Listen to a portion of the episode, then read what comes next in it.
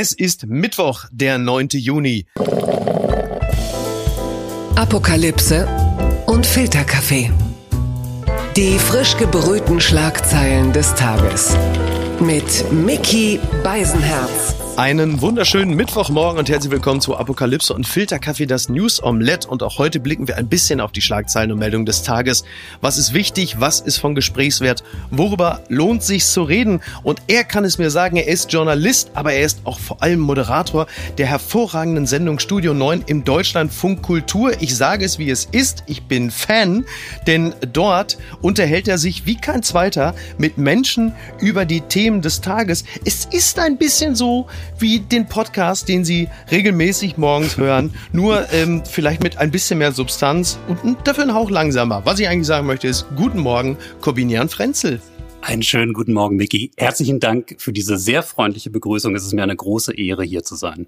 Das kann ich nur zurückgeben. Ich habe wirklich fast einen Fanboy-Moment. Was ich dir allerdings sagen muss, dieser Podcast wird dir höchstwahrscheinlich unfassbare Popularität bescheren. Ich hoffe, du hast deinen Lebenslauf schon entsprechend angepasst, wenn jetzt einfach noch mehr Leute draufschauen. Oh Gott, oh Gott. Äh, muss ich sozusagen gleich schon am Anfang schon so die Hosen runterlassen jetzt, weil ich habe natürlich echt in den letzten Tagen drüber nachgedacht, äh, seitdem das losging mit der Annalena Baerbock.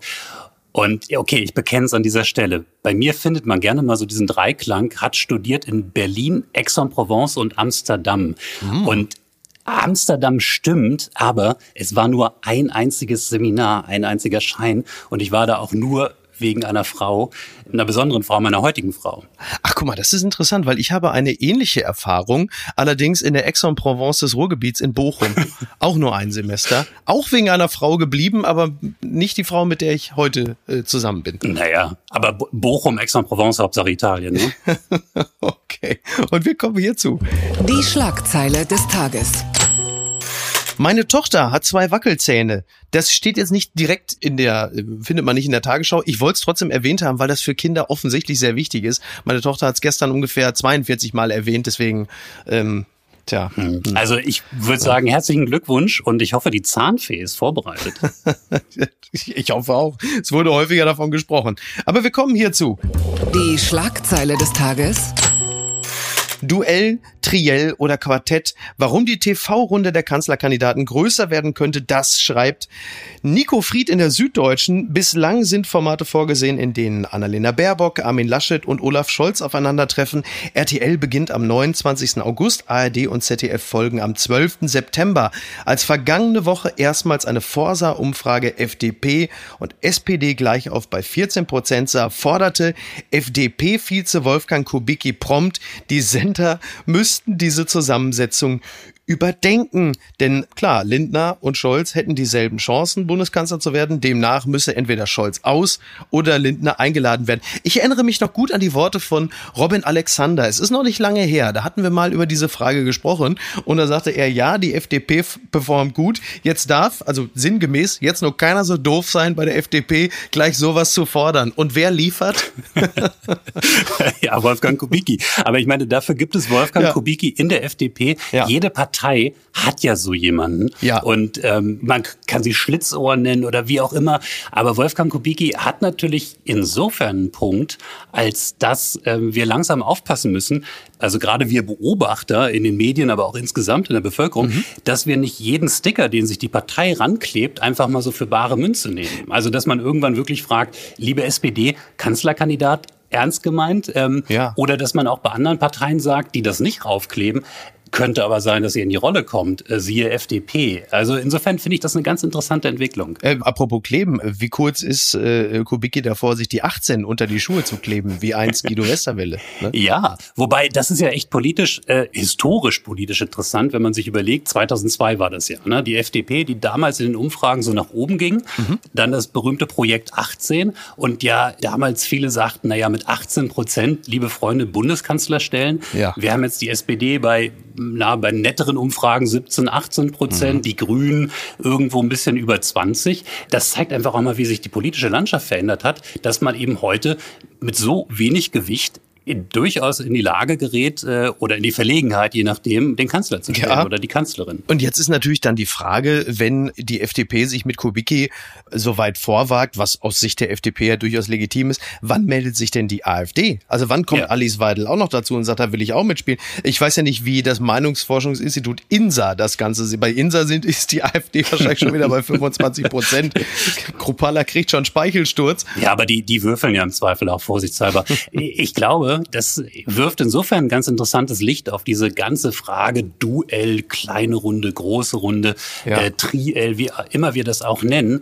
Vielleicht sollte man sich wirklich von dieser Idee verabschieden, dass man da so einen exklusiven Kreis macht und dann so ferner liefen, sondern dass wir sagen, das ist mittlerweile so ein gleichbestelltes Feld mit etwas größeren, etwas kleineren Großen, dass wir vielleicht auf so etwas wie Triell verzichten und sagen, nee, das ist gleich eine Sechserrunde. Und ich fand übrigens Armin Laschet in dem Zusammenhang interessant, der das ganz entspannt beantwortet hat und der gesagt hat, das entscheiden die Redaktionen, ob die drei zusammenladen wollen, zwei, vier oder sechs. Ich komme gerne. Und ich finde, das ist eigentlich so der richtige Spirit ja. äh, für eine demokratische Auseinandersetzung. Da, da stimme ich dir vollkommen zu. Übrigens, Armin Laschet geht das mittlerweile natürlich klar, total entspannt an, weil den ja halt einfach auch wirklich nichts umhauen kann. Also der steht da ja wirklich wie so ein Betonpoller und da kann so jeder drauf zurasen. Am Ende bleibt Laschet ja sowieso stehen. Ich glaube, im, im Zweifel wäre es ihm sogar lieber, wenn die Runde größer ist, weil dann nicht so viele Leute so konzentriert auf ihn schauen würden, ja. sondern vielleicht auf die Fehler der anderen und er setzt sein Lächeln auf und wartet einfach mal ab.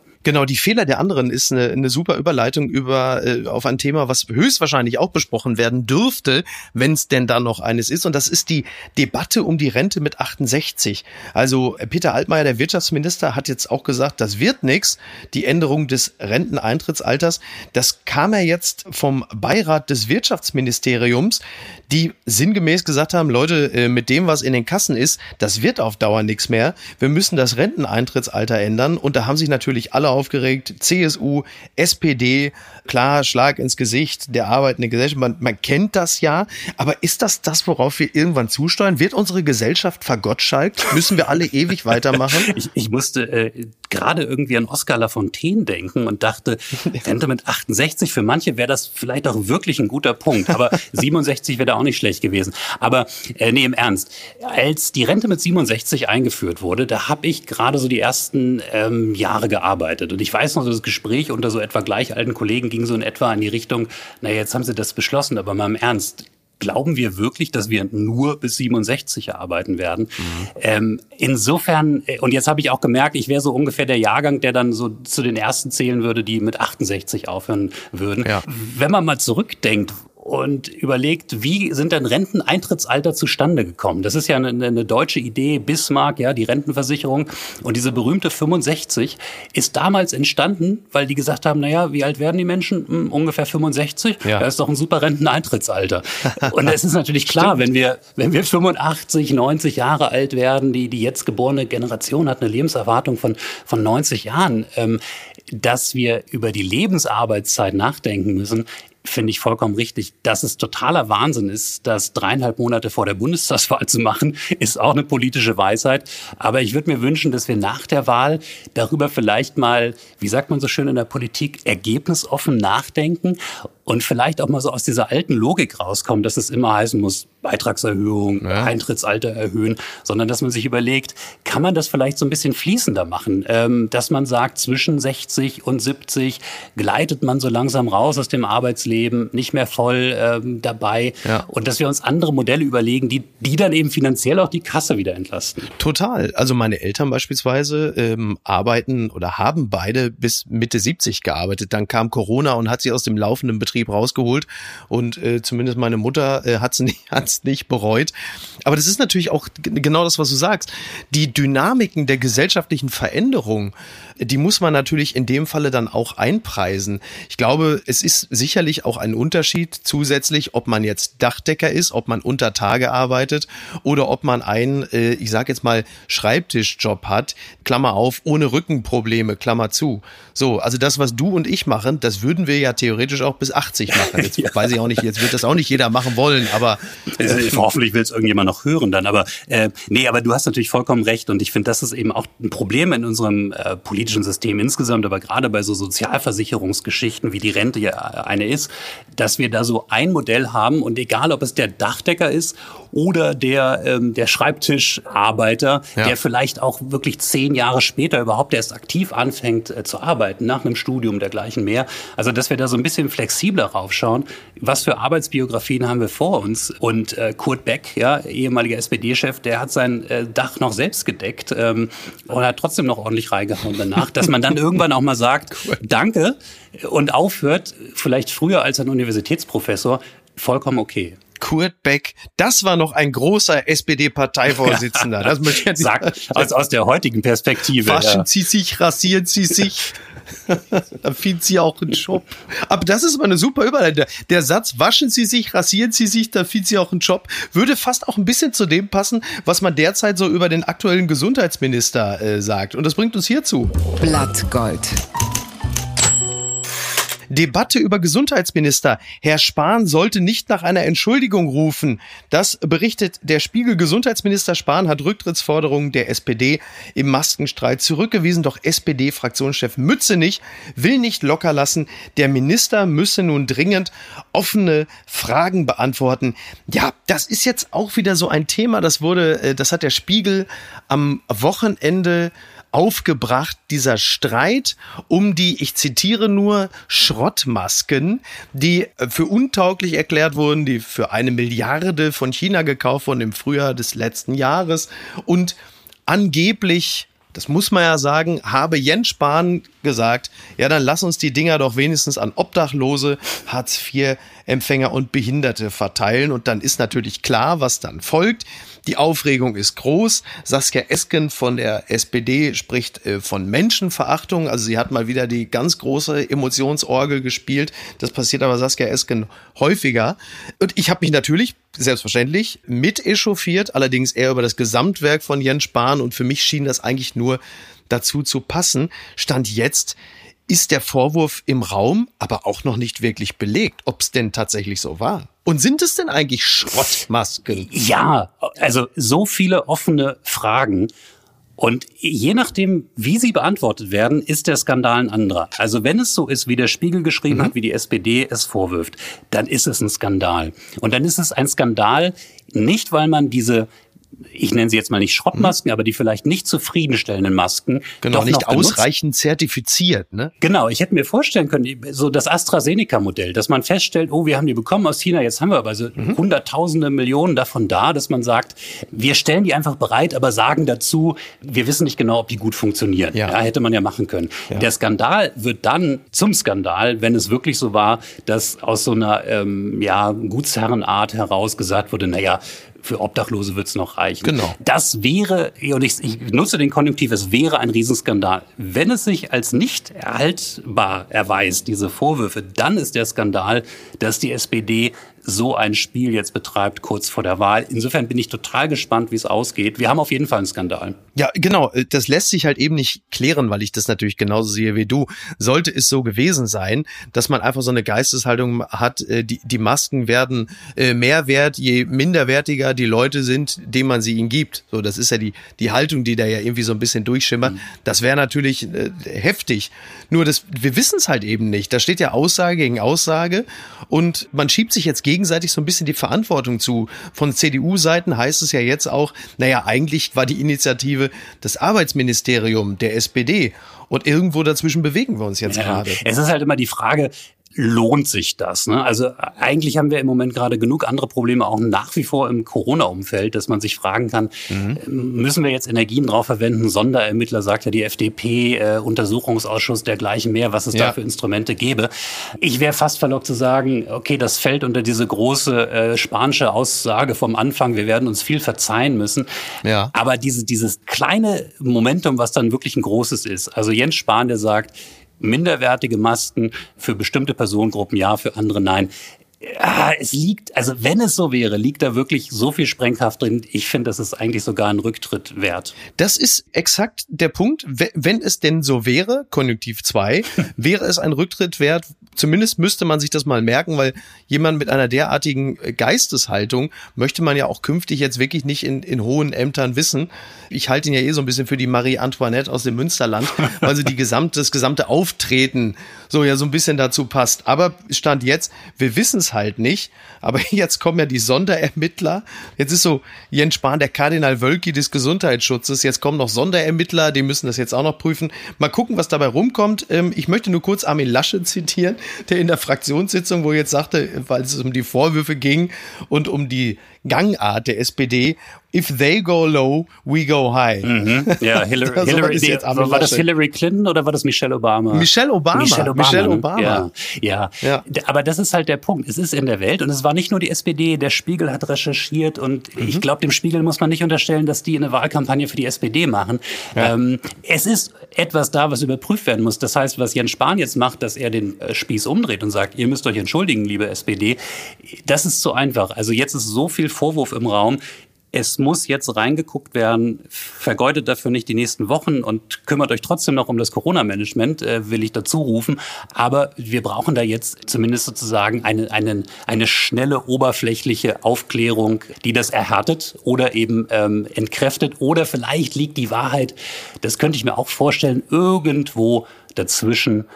Und dann kann man es, glaube ich, auch begraben. Die gute Tat des Tages kommt äh, auf eine Art aus Übersee.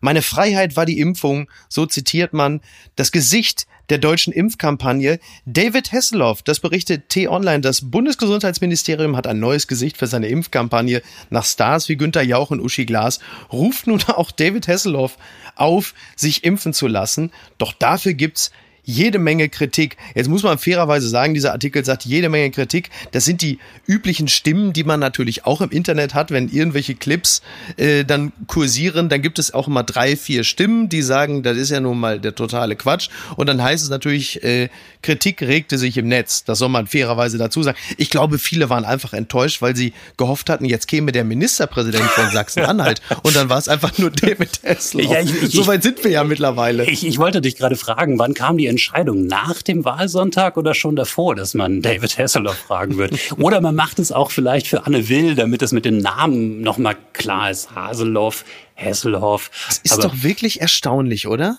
Dass sie das immer, noch, also ähm, Maybrit Illner hat es in der letzten Sendung auch noch nicht so ganz hingekriegt.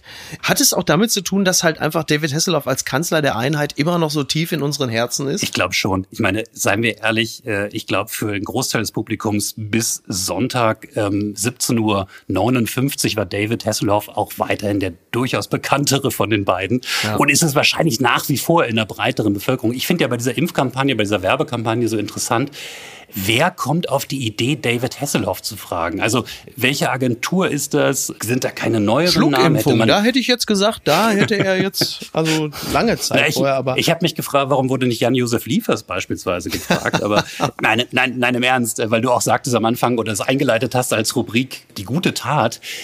Er kriegt wahrscheinlich schon ein bisschen Geld dafür, oder? Da, da gehe ich mal fest von aus. Also David Hasselhoff ist ja mittlerweile Weltspitze, wenn es darum geht, wie soll man sagen, das kulturelle Erbe zu ironisieren. Also David Hasselhoff tritt ja seit über zehn Jahren eigentlich nur noch ironisch auf, weil er sich so der mangelnde Substanz äh, des eigenen Övres bewusst ist. Und das finde ich ja erstmal grundsätzlich sehr, sehr gut. Und wenn es in Deutschland, ich zitiere nur, kultig werden soll, dann muss ja meistens David Hasselhoff her. Insofern ist das schon irgendwie auch okay und passt auch ein bisschen zur Zielgruppe.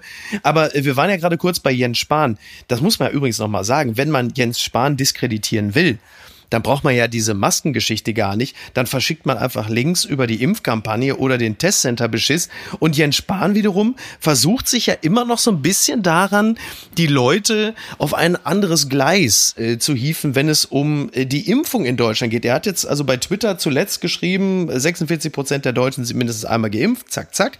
Dann aber auch, wollen wir eine Impfquote von über 75 Prozent erreichen, müssen wir mindestens noch 15 Millionen Menschen überzeugen. Ein anderer Satz, Ab heute impfen die Betriebsärzte flächendeckend mit. Das hilft. manchen Unentschlossenen besser zu erreichen. Und das ist doch eigentlich ein relativ billiger Trick, oder? Was er da macht. Es ist vor allem, also ich habe den Tweet gesehen, ich habe vor allem auch die Reaktion darauf gesehen. Jetzt muss man in diesem Agro-Biedermeier, in dem wir uns gerade so befinden, äh, bei Twitter auch immer so ein paar Punkte runterrechnen. Aber ja. da waren schon einige berechtigte Hinweise, dass jetzt äh, der Gesundheitsminister sagt, jetzt bitte die Unentschlossenen. Und es sind noch ganz viele Menschen in der Priorisierungsgruppe 3, die nach wie ja. vor auf den Termin warten, ähm, auch in den anderen, also ohne Priorisierungsgruppe, die auf einen Termin warten. Mhm. Und jetzt schon so die Rhetorik umzudrehen in Richtung derjenigen, die vielleicht zögern. Ich finde es einen Ticken zu früh. Ja, sehe ich auch so. Also Hajo Schumacher, liebe Grüße, äh, der gestern bei uns war, der äh, trainiert offensichtlich privat irgendwie Kickboxen äh, gegen 16-Jährige. Ich glaube, er bereitet sich da auch schon auf irgendwelche Arztpraxen vor, äh, falls es in der Schlange irgendwelche Probleme gibt. Aber das ist doch wirklich etwas, das erschließt sich doch nur dem wenigsten, dass die, die Prio-Gruppen 3 und 4 noch gar nicht vollständig äh, durchgeimpft sind und man jetzt plötzlich irgendwie dann Familien hat, die sagen, ja, hier der, der Justin und Ann-Sophie wollen mit 12, äh, 13 auch schon mal geimpft werden. Das erschließt sich mir wirklich nur bedingt. Ich glaube, ähm, das ist ein ganz schwieriges Feld und ich, ich will ehrlich bekennen, ich habe es an mir selbst gemerkt, der ich immer ganz entspannt war, was die Impffrage angeht, weil ich irgendwie dachte, Anfang des Jahres wahrscheinlich bist du im September dran, so von deinem Lebensjahrgang her und deinem glücklicherweise ganz okayen Gesundheitszustand. Mhm. Und dann ging's los und dann hatte man die Leute im eigenen Umfeld, die waren schon geimpft und die sind drei Jahre jünger oder fünf Jahre jünger. Ja. Und man fragt sich, wie kann das sein? Das hat mich selbst total gestresst und ich äh, habe da auch sozusagen Eigenschaften an mir entdeckt, die wollte ich eigentlich gar nicht kennenlernen. Und ich glaube, das geht einfach ganz vielen so, es ging ganz vielen so. Und deswegen ist es so wichtig, dass Politik so etwas, was so an den Gerechtigkeitsnerv der Menschen geht, so gerecht wie möglich organisiert. Ich habe das Beispiel aus den Niederlanden gesehen. Da haben sie wirklich nach dem Einwohnermelderegister allen Menschen dem Geburtsjahrgang nach geschrieben. Das heißt, wenn die mit dem Jahrgang 1972 durch waren, dann wurde 1973 angeschrieben. Mhm. Und dann haben die ihren Termin bekommen. Das ist ein ganz anderes Gefühl, weil da einfach für alle klar ist, ich bin jetzt dran und ich kriege einen Brief vom Staat, der mir das sagt. Sehr ja. transparent.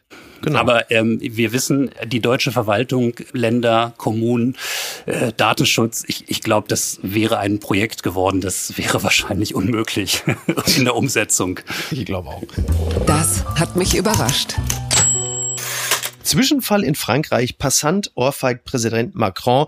Das berichtet die FAZ. Der französische Präsident Emmanuel Macron ist bei einem Besuch im südfranzösischen Departement Drôme von einem Passanten geohrfeigt worden. Der Täter hatte hinter einer Barriere mit anderen Schaulustigen auf den Präsidenten gewartet und rief Montjoyer Saint-Denis nieder mit der Macronie, bevor er mit der Hand ins Gesicht des Präsidenten schlug.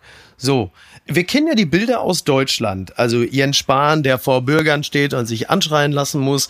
Äh, Michael Kretschmer, wo regelmäßig Querdenker zum Schneeschaufeln äh, gaben, um zu helfen, nehme ich fest an. Und jetzt das mit Macron. Also durchaus mutig von Macron, sich den Leuten so zu stellen, aber dass das dann in einer Ohrfeige endet, äh, sieht man dann doch eher selten, ne? Man, man, man kann sagen, zum Glück nur eine Ohrfeige. Also es genau. gibt ja ähm, leider eben auch in, in der Geschichte äh, in Deutschland, in anderen Ländern eben dann die Fälle, wo es mehr war. Ähm, bei Oskar mhm. Lafontaine, um ihn auch nochmal in einem anderen Kontext zu erwähnen, äh, da war es ein Messer, bei äh, Wolfgang Schäuble waren es Schüsse. Insofern erstmal gut, dass nichts passiert ist. Und ich glaube aber, es ja. bleibt Spitzenpolitikerinnen und Politikern nichts anderes übrig, als diesen Weg trotzdem in die Öffentlichkeit zu gehen. Mhm. Ich versuche es mal positiv zu drehen. Wie viele Menschen sieht dieser Macron, ähm, sehen andere Spitzenpolitiker, die vielleicht mal grummeln, die vielleicht auch mal ein böses Wort sagen, die aber nichts tun und wie viele freuen sich sogar ähm, und, und, und finden das gut, dass er sich zeigt. Also da ist dann halt dieser eine und das muss man verfolgen und da muss man rangehen und da muss man natürlich auch auch darauf achten, dass Personenschützer sowas dann schnell in den Griff kriegen. Ja. Aber lieber Politikerinnen und Politiker, die nochmal rausgehen, die das wagen, als sich dann zu verbarrikadieren. Da lobe ich mir doch Helmut Kohl 1991 in Halle und den Eierwurf. Das gibt's aber überhaupt nicht. Undankbares Volk. Ja, obwohl, obwohl also das, das würde ich ja. auch nicht empfehlen, dass man dann in den Gegenangriff geht. Das ist, äh, ja, ja, wie sagt man, das Amt ist nicht angemessen. Ja, das, das stimmt. es, ist, es ist natürlich vor allem menschlich auch verständlich. Ja. Also ähm, als äh, Journalist, der ja auch regelmäßig mit Politikern zu tun hat, das denen nicht manchmal schneller die Hutschnur platzt. Ich finde das echt bewundernswert, denn die sind natürlich schon in ihrer großen Zahl äh, und vor allem die Prominenteren einer Aggression häufig ausgesetzt. Ja. Da muss man schon wirklich so ein gutes inneres Zen-Gefühl haben, um das an sich abprallen zu lassen. Sowas kann man sich nicht ausdenken. Linke Bundespolitiker wenden sich gegen Oskar Lafontaine, das berichtet die Zeit, wegen seines Aufrufs zur Nichtwahl des Saarkandidaten der Linken. Bei der Bundestagswahl muss Lafontaine Kritik hinnehmen. Das sei falsch, meint Fraktionschef Bartsch. Ja, es gibt diesen Streit zwischen dem linken Landesverband und der Landtagsfraktion. Und da haben sich jetzt prominente Vertreter der Bundespartei gegen äh, Oskar Lafontaine gestellt. Denn der hatte dazu aufgerufen, die Linke im Saarland bei der Bundestagswahl äh, nicht zu wählen, weil ihm halt eben dieser Landesvorsitzende äh, nicht passt und der meint, nö, also dann bitte äh, gar nicht. Also sitzt jetzt irgendwo Gerhard Schröder und lacht sich tot und sagt, ja, der Laffo, so ist er, ich kenne ihn nicht anders. Frisst die Revolution da ihre Kinder? Kinder ist ein gutes Wort bei einem 77-Jährigen, aber ja, zugegeben. ähm, Oder ist er der Nero? Ne, der jetzt die eigene Partei in Schutt und Asche legen will. Ja, bereits die zweite, ja. ähm, ich weiß es nicht. Er hatte ja immer was Unberechenbares, ja. so was Boris Palmerhaftes. Ähm, und ich glaube, jetzt kommt einfach dazu, dass er eben auch nicht mehr der jüngste Mann ist. Also ich will jetzt kein, mhm. keine Altersdiskriminierung hier an den Tag legen, aber dieser Starrsinn, der sich da zeigt und auch dieses nicht aufhören können, nicht erkennen können. Ja. Ich meine, er ist ja wirklich erkennbar keine bestimmende Figur des politischen Lebens mehr. Wahrscheinlich nicht mal mehr im Saarland. Ich kann es ja. nicht genau beurteilen. Dass er da an dieser Stelle nicht sagt, ich meine, er ist doch ein Mann, der das Essen und den Rotwein liebt. Total. Es gibt doch so viele andere Freuden. Ja. Ja. Warum sich mit der Linken rumärgern, mit irgendwelchen Landes Bundesvorsitzenden, mit denen es wahrscheinlich wirklich keinen Spaß macht, Politik zu machen. Aber das ist natürlich ein bisschen das, was man ja auch von anderen Bühnenmenschen kennt, dass die Energie, die einen irgendwann mal auf die Bühne getrieben hat, dass man die natürlich nicht im Bedarfsfalle wieder los wird. Ne? So, mhm. man, so ist man wahrscheinlich wirklich dazu gezwungen, bis ans Ende seiner Tage irgendwie das Scheinwerferlicht zu suchen und im, im Zweifel auch alles zu zerstören, was man sich aufgebaut hat. Wie du richtigerweise sagst, übrigens schon zum zweiten Mal. Ja, ja. aber das, das Traurige ist daran, und ich finde, daran kann man wirklich erkennen, ähm, also Politiker Typen auch erkennen oder generell Persönlichkeiten, aber mhm. wir sind ja jetzt bei der Politik. Gerhard Schröder, man kann ihn kritisieren, wie er will, und der hat sicherlich auch einige Überschreitungen vorgenommen, manchmal was so stilistische Sachen angeht. Ja. Oder aber natürlich auch vor allem politische Art, also sein, sein Wirtschaftsengagement für Gazprom und Co. Aber da stimmt insgesamt noch der Kompass. Er weiß eben auch, Gerhard Schröder ist der Altkanzler. Er hat auch eine gewisse Verpflichtung, sich selbst, aber auch in gewisser Weise, ich mache es jetzt mal pathetisch, dem Land gegenüber, da nicht zur Witzfigur zu werden. Und Oskar Lafontaine, vielleicht lag es daran, dass er diese, das ganz hohe Amt am Ende nicht hatte, aber ähm, er verspielt es so. Und das ist so traurig zu beobachten, denn Oskar Lafontaine war ähm, ja ein wirklich wichtiger Politiker, der die Bundesrepublik ganz stark und auch klug mitgeprägt hat. Ja. Insofern finde ich es doppelt traurig, wenn man sieht, dass da jemand seinen politischen Abend so vergeigt. Ja, eine innerparteiliche Empfehlung, den eigenen Laden nicht zu wählen. Bei der CDU heißt das einfach Hans-Georg Maaßen. Ne? So. Aber, aber sag, sag, mal, weißt du eigentlich, hat er eine Empfehlung für eine andere Partei abgegeben? Das konnte ich nicht recherchieren. Das würde mich nämlich wirklich mal schwer interessieren, wen man dann wählen soll im also Saarland. Vielleicht die SPD? Wenn er jetzt gesagt hätte SPD, dann hätte ich wirklich gelacht. Ja. Das wäre wirklich. Ich würde sagen, wir, bleib, wir bleiben ja. dran bei dem Thema. Unbedingt. Das gibt's doch gar nicht. VfB bestätigt, Wamangituka heißt eigentlich Katompa Mwumpa. Opfer eines Vermittlers, Zitat, das berichtet Transfermarkt.de. Der VfB Stuttgart hat zurückliegende Berichte bestätigt, wonach Flügelspieler Silas Wamangituka eigentlich einen anderen Namen hat, jedoch treffe den zudem auch ein Jahr älteren Kongolesen, er ist also 22 statt 21, keine Schuld, wie der Bundesliga-Club am Dienstag beteuerte, Zitat, Silas bleibt der Spieler und der Mensch, der sich in die Herzen unserer Fans und seiner Mitspieler gespielt hat, seit er hier in Stuttgart ist. Das hat der Sportdirektor Sven Mislint hat. Ja, es sei so, dass er damals sehr jung und völlig unerfahren aus dem Kongo kommend Vertrauen zu seinem Spielervermittler gefasst habe, den er äh, aus einer früheren Begegnung kannte und geriet in der Folge in ein komplettes Abhängigkeitsverhältnis. Also er, er war dann von seiner Umwelt abgeschottet, äh, habe bei dem Vermittler in Paris gewohnt. Bankkonto und Papiere seien augenscheinlich von jenem verwaltet worden. Eine Situation, die, glaube ich, gar nicht so ungewöhnlich ist für Spieler, die aus Afrika kommen.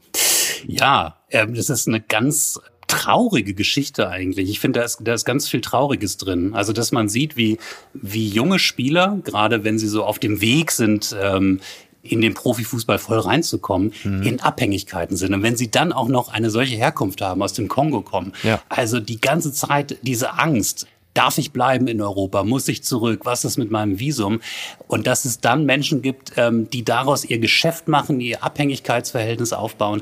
Also das war mein erster Gedanke, als ich das gehört habe. Ja. Und dann hatte ich noch einen zweiten Gedanken, wenn ich den noch unterbringen darf an dieser Stelle, Micky. Unbedingt. Weil wir ja so viel über Lebensläufe gesprochen haben in den letzten Tagen. Ja. Und darüber, wie man eben sein Leben mal vielleicht ein bisschen spannender aufschreibt, ein bisschen verdichtet.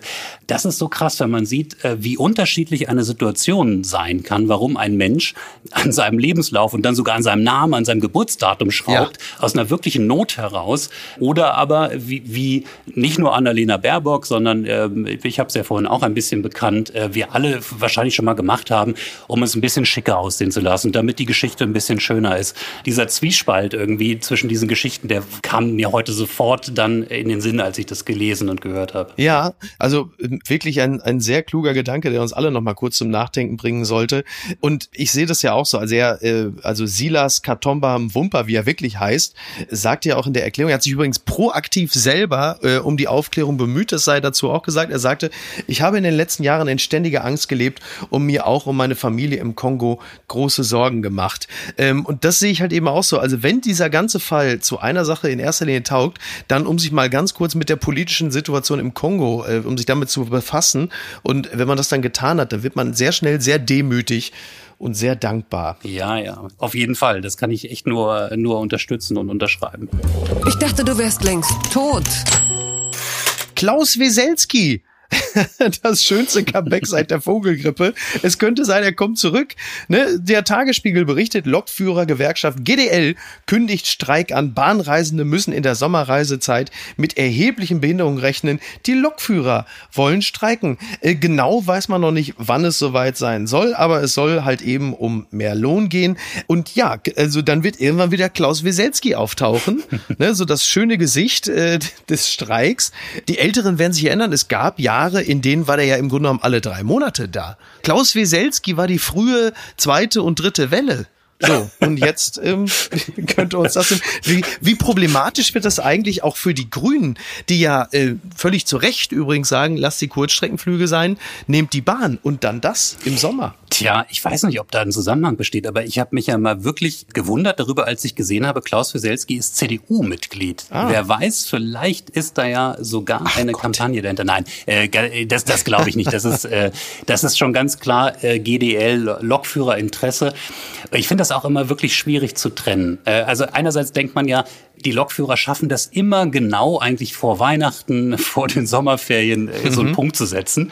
Ähm, und gleichzeitig, was, was soll eine Gewerkschaft machen, wenn sie sich gegenüber ihrem äh, Arbeitgeber durchsetzen will und bessere Löhne, bessere Arbeitsbedingungen durchsetzen will? Ja. Es ist nun mal der Streik. Das Doofe bei der Deutschen Bahn ist, wir spüren es halt alle ziemlich direkt.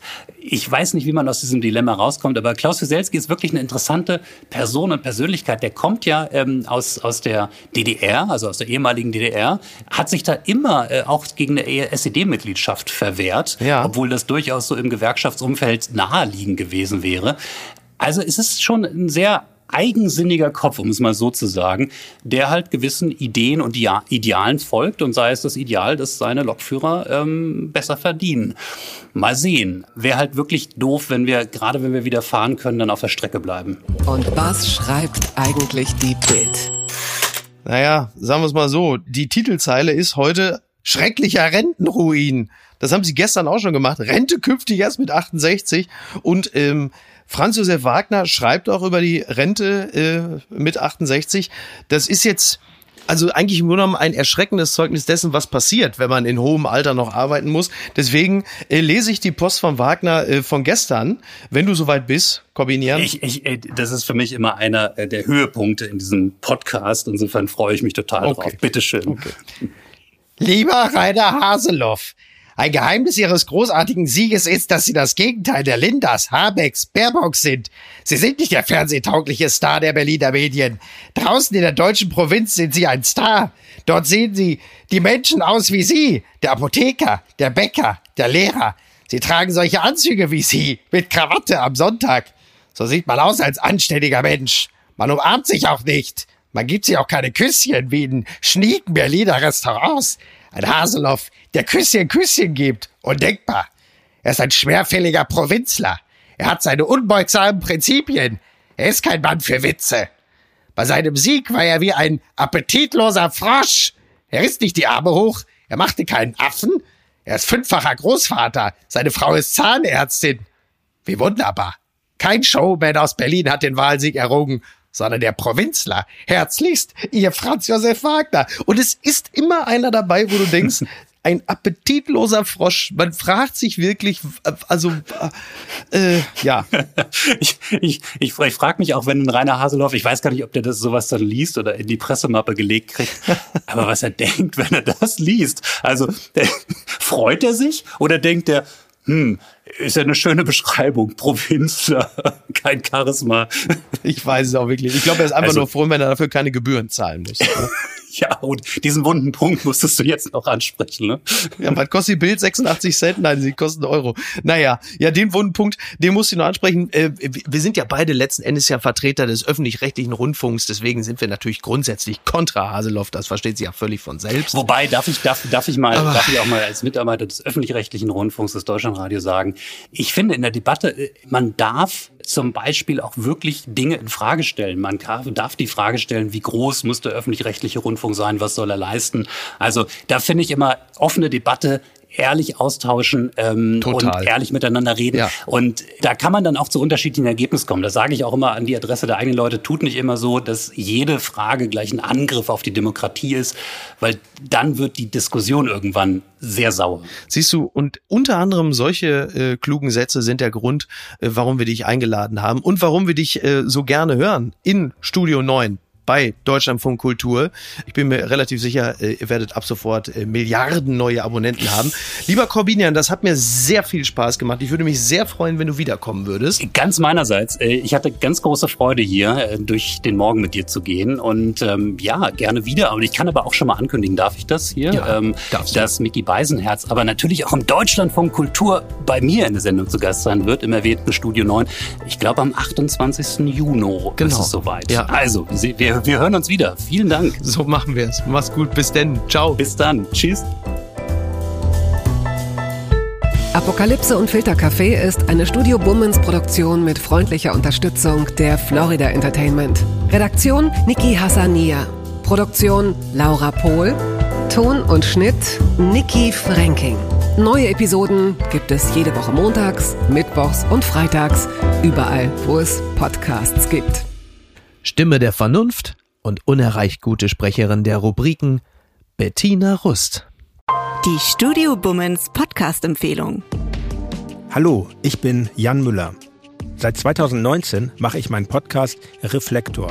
Es geht um Musik und um die Geschichten hinter der Musik. Ich selbst spiele bei Tokotronic. Ich weiß, was es bedeutet, Musik zu machen, in einer Band zu spielen, Alben aufzunehmen und auf Tour zu sein. Ich kenne alle Facetten, die sich mit diesem Beruf verbinden. Drama und Euphorie.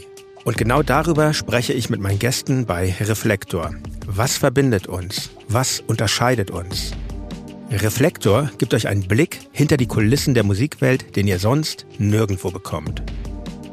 Die Liste der Menschen, mit denen ich bereits sprach, ist lang. Deichkind, Campino, Jens Rachut, Doro Pesch, Judith Holofernes, Casper, Igor Levitt, Haftbefehl, Esther Bejarano, Charlie Hübner und viele, viele mehr. Am 14. März ist die Winterpause zu Ende. Dann geht es weiter mit neuen Gästen, jeden Freitag. Ich freue mich drauf und ich freue mich auf euch. Wer nicht so lange warten möchte, der kann sich im Club Reflektor ganz besondere exklusive Folgen anhören. Hört gerne rein bei steadyhq.com. Music is a healing force of the universe.